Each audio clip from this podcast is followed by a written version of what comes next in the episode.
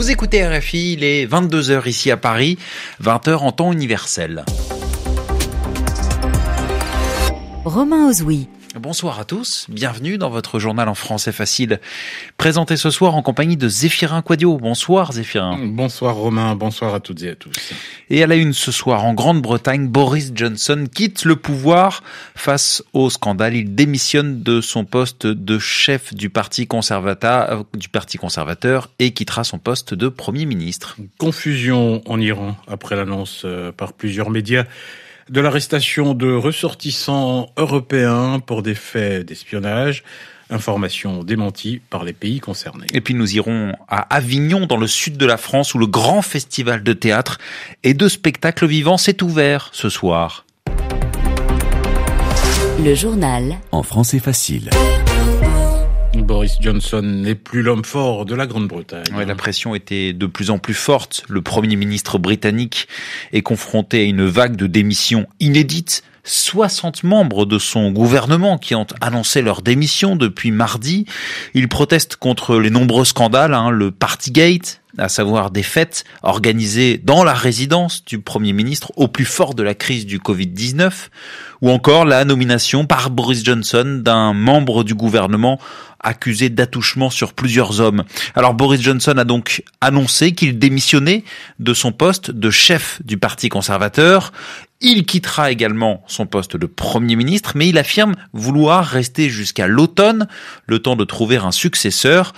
C'est un calendrier qui ne satisfait pas tout le monde. Anastasia Vecchio.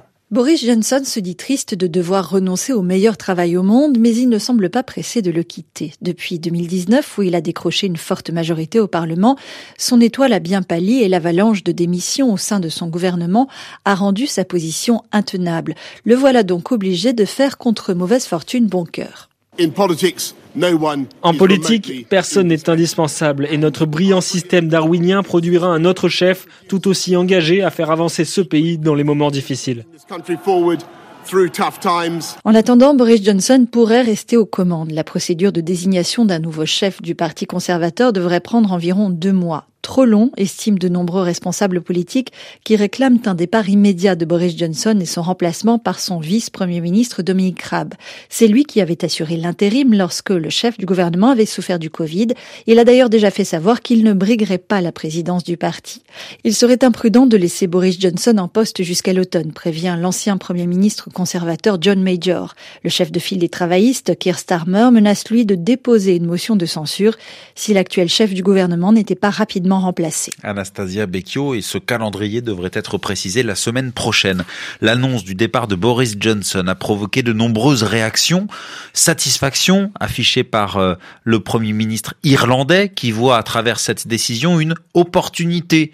Rappelons que le gouvernement de Boris Johnson avait annoncé son souhait de remettre en cause le protocole nord-irlandais qui est un des éléments essentiels de l'accord sur le Brexit. Et puis réaction de la présidence de l'Ukraine qui remercie Boris Johnson, euh, ce dernier souvent en première ligne dans son soutien à l'Ukraine face à l'invasion russe. Voilà qui nous amène à évoquer l'Ukraine où des tensions se font sentir au sein du pouvoir. Oui, une polémique entre le, le président Volodymyr Zelensky et l'armée polémique concernant la conscription. Alors la conscription, c'est le fait d'obliger une partie de la population à se rendre disponible auprès des forces armées.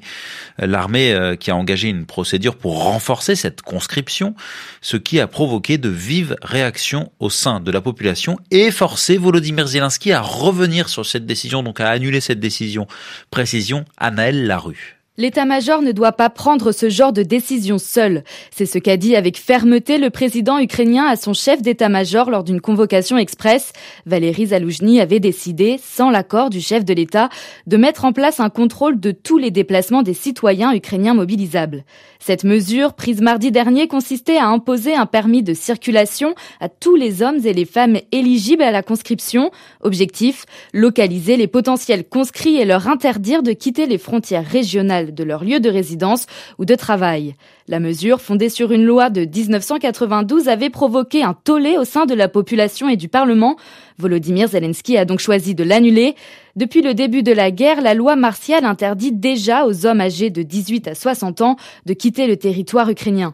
Cette polémique témoigne des tensions croissantes entre le pouvoir politique et le commandement militaire, en cause notamment la trop grande autonomie des chefs locaux qui souvent décident seuls des opérations sur le terrain. Concernant également la guerre en Ukraine, nouveau discours offensif de Vladimir Poutine ce soir à la télévision. Le président russe affirme que son pays, je cite, n'a pas encore commencé les choses sérieuses en Ukraine. Fin de citation. Et puis dans l'actualité africaine, Romain, le retour au Burkina Faso de Blaise Compaoré. Oui, l'ancien président n'était pas revenu dans son pays depuis près de huit ans, depuis octobre 2014, quand il avait été chassé par une insurrection populaire. Mais c'est un retour de courte durée. Blaise Compaoré vient participer à une réunion avec notamment le nouvel homme fort du Burkina, le lieutenant-colonel Paul-Henri Sandaogo Damiba, réunion qui se tiendra demain, vendredi, et dont l'objectif est d'accélérer la réconciliation nationale au Burkina. Blaise Compaoré ensuite repartira en Côte d'Ivoire. Des annonces mystérieuses à présent en Iran. Oui, plusieurs médias qui, affirment, des médias iraniens, qui affirment que des ressortissants européens issus de, de Grande-Bretagne, d'Autriche et de Pologne ont été arrêtés pour des faits d'espionnage. Information démentie par deux des trois pays concernés. Explication pour RFI, Nicolas Falaise. Ce mercredi, des médias iraniens annoncent l'arrestation d'un diplomate britannique, d'un universitaire polonais et de l'époux de la conseillère culturelle autrichienne en poste à Téhéran. Selon les mêmes sources, le diplomate britannique aurait pris des photos dans une zone interdite où se déroulaient des exercices militaires. Le ressortissant autrichien aurait filmé un site militaire et le citoyen polonais aurait prélevé des échantillons de roches dans une région où avaient lieu des tests de missiles. Des faits d'espionnage assure l'agence de presse iranienne la Pologne confirme qu'un de ses ressortissants, un chercheur biologiste, est effectivement détenu en Iran, mais depuis le mois de septembre 2021. L'Autriche affirme qu'aucun de ses diplomates ou membres de leur famille n'a été arrêté et le Royaume-Uni explique que le diplomate cité par les médias iraniens a quitté le pays depuis l'année dernière.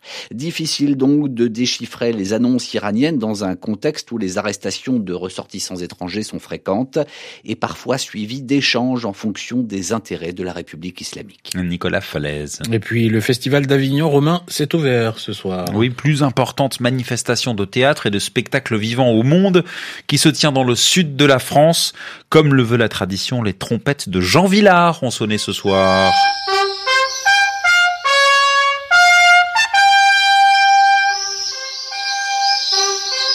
On va retrouver Muriel Malouf depuis Avignon. C'est la 70, 76e édition du festival. Muriel est dans la cour d'honneur du Palais des Papes. C'est le metteur en scène russe très prisé du moment qui fait l'ouverture. Effectivement, Kirill Serebrennikov vient de présenter son dernier film à Cannes, La femme de Tchaïkovski, et ce soir, il adapte une nouvelle peu connue de Tchekhov, Le moine noir, une histoire traversée par les fantômes et la folie et que le metteur en scène russe a commencé à créer avant l'agression de l'Ukraine. Écoutez-le. On a créé le spectacle encore avant la guerre. Tchikov qui avait écrit ce texte encore avant les grands événements tragiques du XXe siècle. Euh, mais pareil à Tchikov, on sentait quelque chose dans l'air, la, catastrophe qui arrive. Et maintenant, cette catastrophe est là, on la vit, ça se passe devant nos yeux. Donc probablement, c'était un peu dans l'air.